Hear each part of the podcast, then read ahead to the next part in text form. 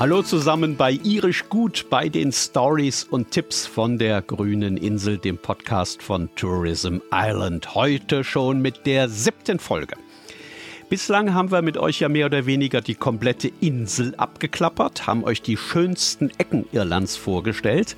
Heute wird das ein bisschen gemütlicher, aber auch ein bisschen kalorienreicher. Es geht nämlich in der Folge heute um das Essen in Irland. Es geht um berühmte Gerichte und um besondere, um traditionelles, um angesagte Trends, um große Märkte und um kleine Läden, die all das verkaufen, was die Landwirte aus der Region anbauen und ernten und erzeugen.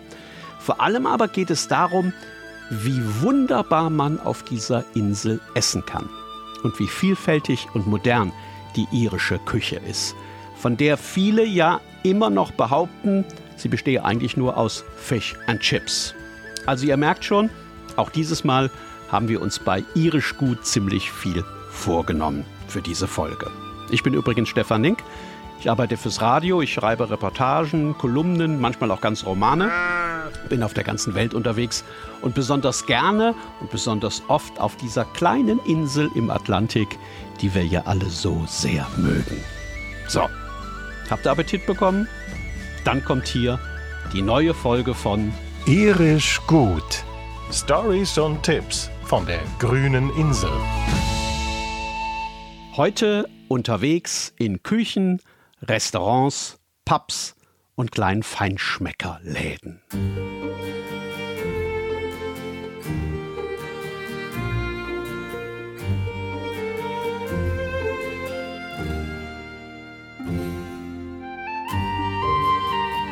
Wenn man Leute, die noch nie in Irland waren, wenn man die fragen würde, was ihnen zur irischen Küche einfällt, dann würde man garantiert zur Antwort bekommen, naja, die essen da Fish and Chips, oder? Viele Leute denken das wirklich, aber es gibt ja auch viele Leute, die glauben, dass man in Indien bloß Reis bekommt und in den USA bloß Burger und in Italien ausschließlich Pizza.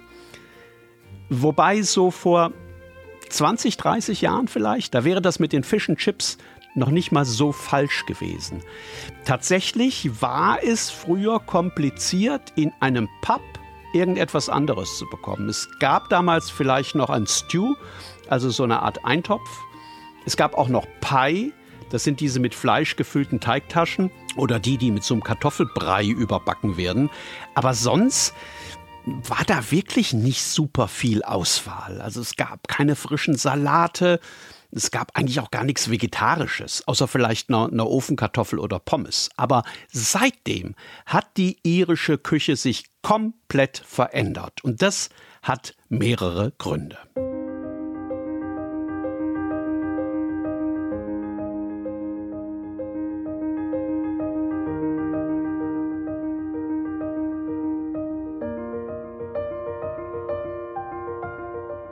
Zum einen ist man in den meisten Ländern dieser Welt mittlerweile besser und gesünder als vor 20 oder 30 Jahren. Das ist einfach so. In Irland kommt außerdem dazu, dass viele junge Iren irgendwann mal weg sind von der Insel, die Welt bereist haben und als sie dann zurückkamen, viele tolle Ideen im Gepäck mitgebracht haben. Das betrifft im Grunde genommen sämtliche Bereiche des Lebens, vor allem aber betrifft es die Gastronomie.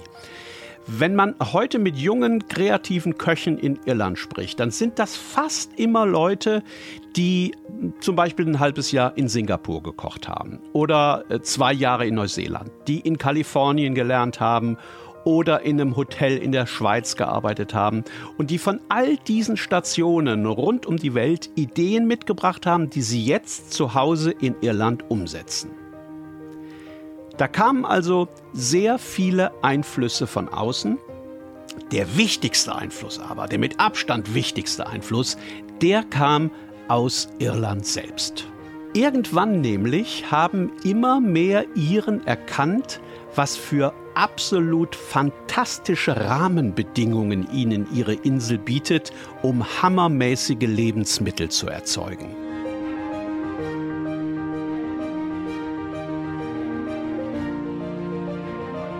Es wird ja oft über das irische Wetter geschimpft und dass es so oft regnet. Aber das ist natürlich die Voraussetzung dafür, dass das Gras in Irland für die Schafe und Kühe immer absolut frisch ist. Und wenn Schafe und Kühe auf ihren Weiden frisches, gutes, nahrhaftes Gras fressen können, dann sind das gesunde Tiere. Und in der Folge sind alle Produkte, die entstehen, also die Milch, der Joghurt, der Käse, die Steaks, die werden alle ebenfalls ganz wunderbar. Es gibt auch kaum ein Land in Europa, wo die Luft so klar ist und so schadstofffrei wie die über Irland. Und das ist natürlich auch gut für den Anbau von Lebensmitteln. Dazu kommt, dass die Wasserqualität im Atlantik ganz ausgezeichnet ist und dass das Meer ja in Irland nie weiter als maximal vielleicht zwei Stunden entfernt ist. Also bedeutet Fisch, Seafood, das ist immer ganz frisch. Das kann alles quasi vor der Haustür aus dem Meer geholt werden. Und es wäre eigentlich schon beinahe ein Sakrileg, wenn man daraus anschließend dann tatsächlich nur Fish and Chips machen würde. So, jetzt kommen wir allmählich mal zum Essen selbst, also zu dem, was man unbedingt mal probiert haben sollte, wenn man in Irland unterwegs ist. Bleiben wir doch gerade noch schnell bei den Kühen und bei den Schafen. Wer gerne Fleisch isst, der bekommt in Irland wahrscheinlich die zartesten Filets und die saftigsten Koteletts, die er je in seinem Leben gegessen hat. Zum Beispiel vom Angus-Rind, das mittlerweile weltberühmt ist. Auch das Lamm ist weltberühmt. Da gibt es zum Beispiel das Connemara Berglamm. Ähm, es gibt das Roscommon Lamm, dessen Fleisch ist so ein bisschen süßlich. Obwohl die Tiere ja auf Wiesen grasen, über die in der Regel salzige Seeluft weht, ist dieses Fleisch so, hat so einen kleinen süßlichen Beigeschmack.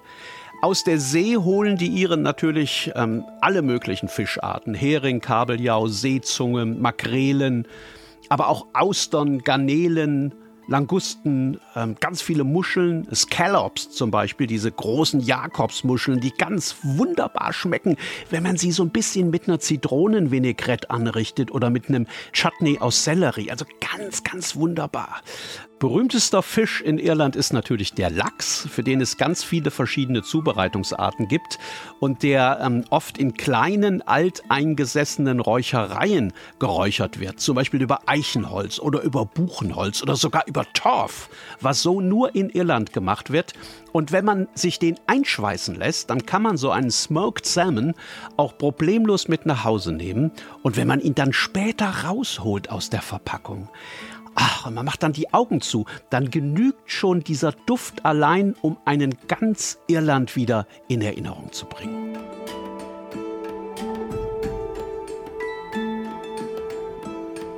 Lass uns noch einen kurzen Moment beim Wasser bleiben. Ein ganz wichtiges irisches Gemüse ist der Seetang. Das hört sich für viele jetzt vielleicht erst einmal ein bisschen komisch an, aber das ist tatsächlich ein super leckeres Zeug. Und weil der Seetang Jahr für Jahr ein bisschen beliebter wird, kann es gut sein, dass der irgendwann sogar sowas wie das Nationalgemüse von Irland werden wird. Bislang denkt man da ja vielleicht eher an die Kartoffel, die für Irland ja immens wichtig war und eine große Rolle in der Geschichte der Insel gespielt hat. Aber möglicherweise wird der Seetang irgendwann mal ebenso bedeutend sein wie die Kartoffel, weil der ist super gesund, der ist super vielseitig. Es gibt äh, vor der Küste, ich glaube so um die 600 verschiedene Sorten. Und man kann den auf die unterschiedlichsten Arten zubereiten. Also da gibt es Köche in Irland, die machen da Meeresspaghetti draus aus diesem Seetang oder Chutneys, klar. Oder sie verarbeiten den Seetang im Brot oder in Smoothies. Oder in Scones habe ich den auch schon gegessen. Oder ähm, man macht Chips aus der Pfanne aus dem. Einfach zu ernten ist der auch noch. Man muss den nämlich bloß aus dem Meer rausfischen. Also der schwimmt meistens oben an der Oberfläche. Und wenn ihr mal im County Cork unterwegs seid, ähm, da kann man sogar an Seetang-Exkursionen teilnehmen. Äh, bei denen paddelt man mit dem Kajak an der wunderschönen Küste entlang und sammelt den Seetang ein und der wird dann später abends zum Essen verarbeitet.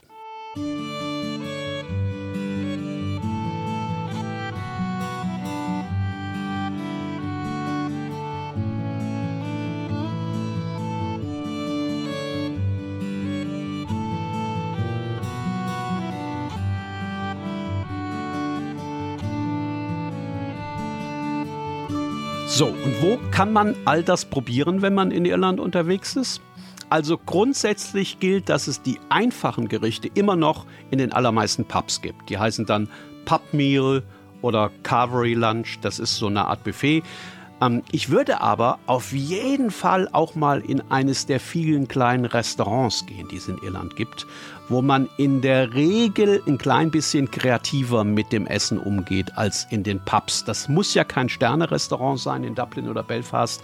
Es gibt überall im Land junge Köche, die kleine Läden betreiben und die ganz tolles Essen auf den Tisch zaubern und die sich auch eigentlich alle freuen, wenn sie nach dem Essen kurz mal raus an den Tisch kommen dürfen und, und Fragen von Gästen beantworten können. Also das ist ganz bestimmt überall ein tolles Erlebnis und schmecken tut sowieso. Und wenn man früh am Abend kommt, dann gibt es in vielen Läden ein sogenanntes Early Bird Dinner.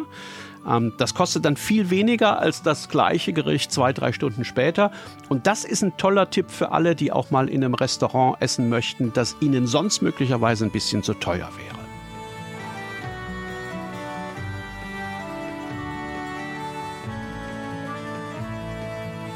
Eine tolle Art, die Küche Irlands kennenzulernen, sind auch die vielen Food Festivals im Land. Das sind kleinere oder auch mal größere oder manchmal auch ganz große Feste für alle, die gerne essen und auch gerne mal was Neues ausprobieren. Da gibt es zum Beispiel das Galway Food Festival, das ist im April. Dann gibt es das Connemara Mussel Festival, also auf Muscheln spezialisiert, das ist im Mai. Es gibt Taste of Dublin. Das ist, glaube ich, das größte auf der Insel. Und das ist normalerweise immer im Juni. Und da kommen dann zum Beispiel auch die berühmtesten Köche des Landes hin und setzen sich aufs Podium und laufen auch mal im Publikum rum und plaudern mit den Leuten und verraten möglicherweise auch den einen oder anderen Trick, den sie in der Küche anwenden.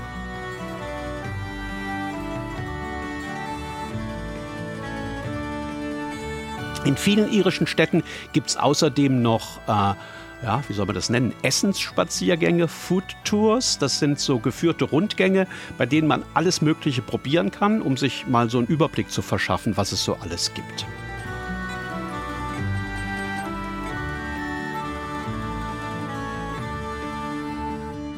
Überall bei den Touren auf den Festivals kann man natürlich auch essbare Souvenirs für zu Hause einkaufen. Und es gibt natürlich ganz viele kleine Lebensmittelläden in jeder Stadt, die sich spezialisiert haben auf lokale Produkte. Also auf all das, was aus der Stadt oder aus der Region kommt und wo man äh, zum Beispiel hausgemachte irische Marmeladen bekommt oder Seetangkekse oder, oder Käse. Ach, Käse.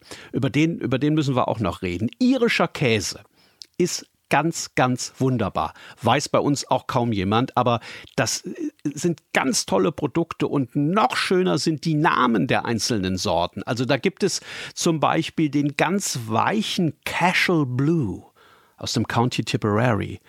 Ähm, dann gibt es den, den leicht süßlichen Dubliner aus naja, gut, das wissen wir. Oder den Cooler aus dem County Cork. Das ist sowas wie Irlands Antwort auf den holländischen Gouda. Ähm, es gibt einen Käse, der heißt Blarney Castle, wie das mhm, Blarney Castle. Und den Gordnamona gibt's und den Colini und ach, ganz, ganz viele. Also eigentlich müsste man mal eine Käsereise durch Irland machen und immer dort, wo man anhält, den Käse der Region probieren. Das wäre ein ganz fantastischer Trip, glaube ich. Es wäre dann allerdings auch einer, wo man später möglicherweise neue Hemden und Hosen kaufen muss. Weil, na, egal. Super Orte zum Probieren und natürlich auch zum Einkaufen sind die irischen Märkte.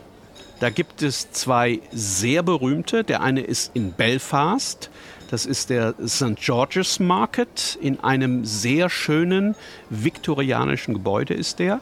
Da kann man dann auch gleich hm, alles essen, was da angeboten wird. Und an den Wochenenden gibt es da sogar noch Live-Musik. Also wenn man äh, samstags zum Beispiel in Belfast ist, ist das vormittags ein absolutes Muss. Da ist auch halb Belfast dann unterwegs. In Cork ähm, gibt es den berühmten English Market. Das ist eine sehr, sehr große Halle mitten in der Stadt. In die kommt man durch verschiedene ganz enge kleine Gässchen rein. Ähm, da gibt es wirklich alles, was man sich vorstellen kann. Käse, Brot, Gemüse, Fisch, handgemachte irische Schokolade habe ich da auch schon probiert. Ganz, ganz wunderbar. Und es gibt auch den berühmtesten Markthändler ganz Irlands. Ähm, der Mann heißt Pat O'Connor. Ähm, steht an so einem Fischstand und der ist so bekannt, dass selbst die Queen schon an diesem Stand war und mit ihm geplaudert hat. Und das Foto der beiden hängt ganz groß hinter der Theke mit dem Fisch und der Pat ist äh, sehr, sehr stolz darauf, dass er so hohen Besuch bei sich am Marktstand hatte.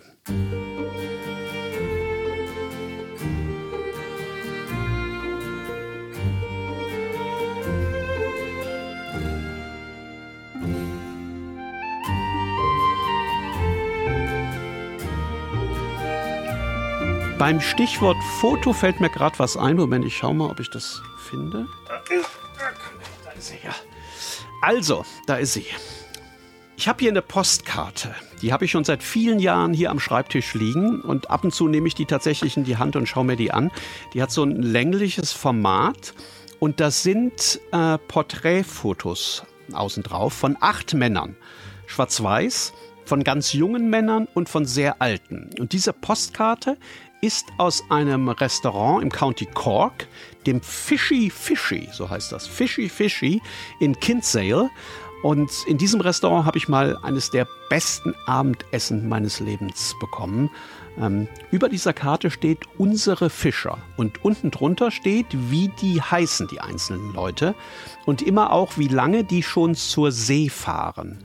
Also das sind zum Beispiel zwei, drei Jahre bei den jungen Männern, das sind bei den Älteren sind es 40 oder hier sogar einer mit 47 Jahren. Und einer ist tatsächlich dabei, der seit 60 Jahren draußen auf dem Atlantik unterwegs ist. Und jedes dieser 60 Jahre auf See steht dem auch irgendwie ins Gesicht geschrieben. Ich habe den Fisch gegessen, den diese Männer gefangen haben.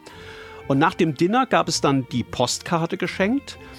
Und nicht nur, dass das eine ganz zauberhafte Idee ist, wie ich finde, sie drückt auch ganz viel von dem aus, was ich vorhin schon mal angedeutet habe. Da ist ein Restaurantbesitzer stolz auf den Fisch, den Leute aus seinem kleinen Ort Tag für Tag aus dem Meer holen. Und er ist nicht bloß stolz auf sein Essen, sondern auch auf die Fischer. Und er ist so stolz, dass der denen eine eigene Postkarte hat anfertigen lassen. Und vielleicht ist das das eigentliche Geheimnis dieser neuen irischen Küche, dieser New Irish Cuisine, dass man sich immer bewusst ist, dass gutes Essen nicht einfach so aus der Fabrik kommt, sondern dass man für gutes Essen hart arbeiten muss.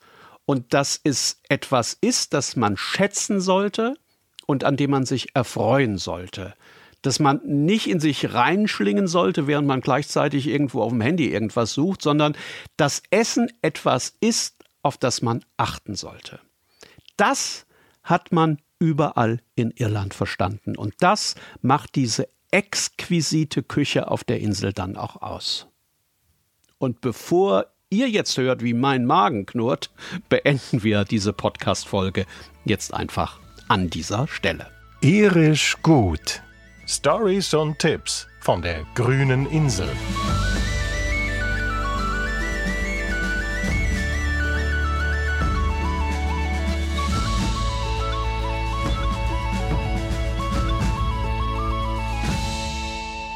Das war die siebte Folge von Irisch Gut, von den Stories und Tipps von der grünen Insel. Ich bin mir ziemlich sicher, dass ganz viele von euch heute noch im Internet nach irischen Rezepten Ausschau halten werden. Ihr müsst dann nicht lange suchen. Wir haben euch nämlich ganz viele Links in die Show Notes gestellt zu einzelnen Gerichten, aber auch zu den Märkten, zu den Festivals, zu den Restaurants, zu den Tours.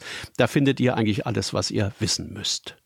Und hören könnt ihr demnächst auch wieder was. Die nächste Folge von Irisch Gut von den Stories und Tipps von der grünen Insel, die gibt's nämlich schon ganz bald. Wie immer auf dem YouTube-Kanal von Entdecke Irland und natürlich überall dort, wo ihr eure Podcasts sonst auch hört. Cheers und bis zum nächsten Mal.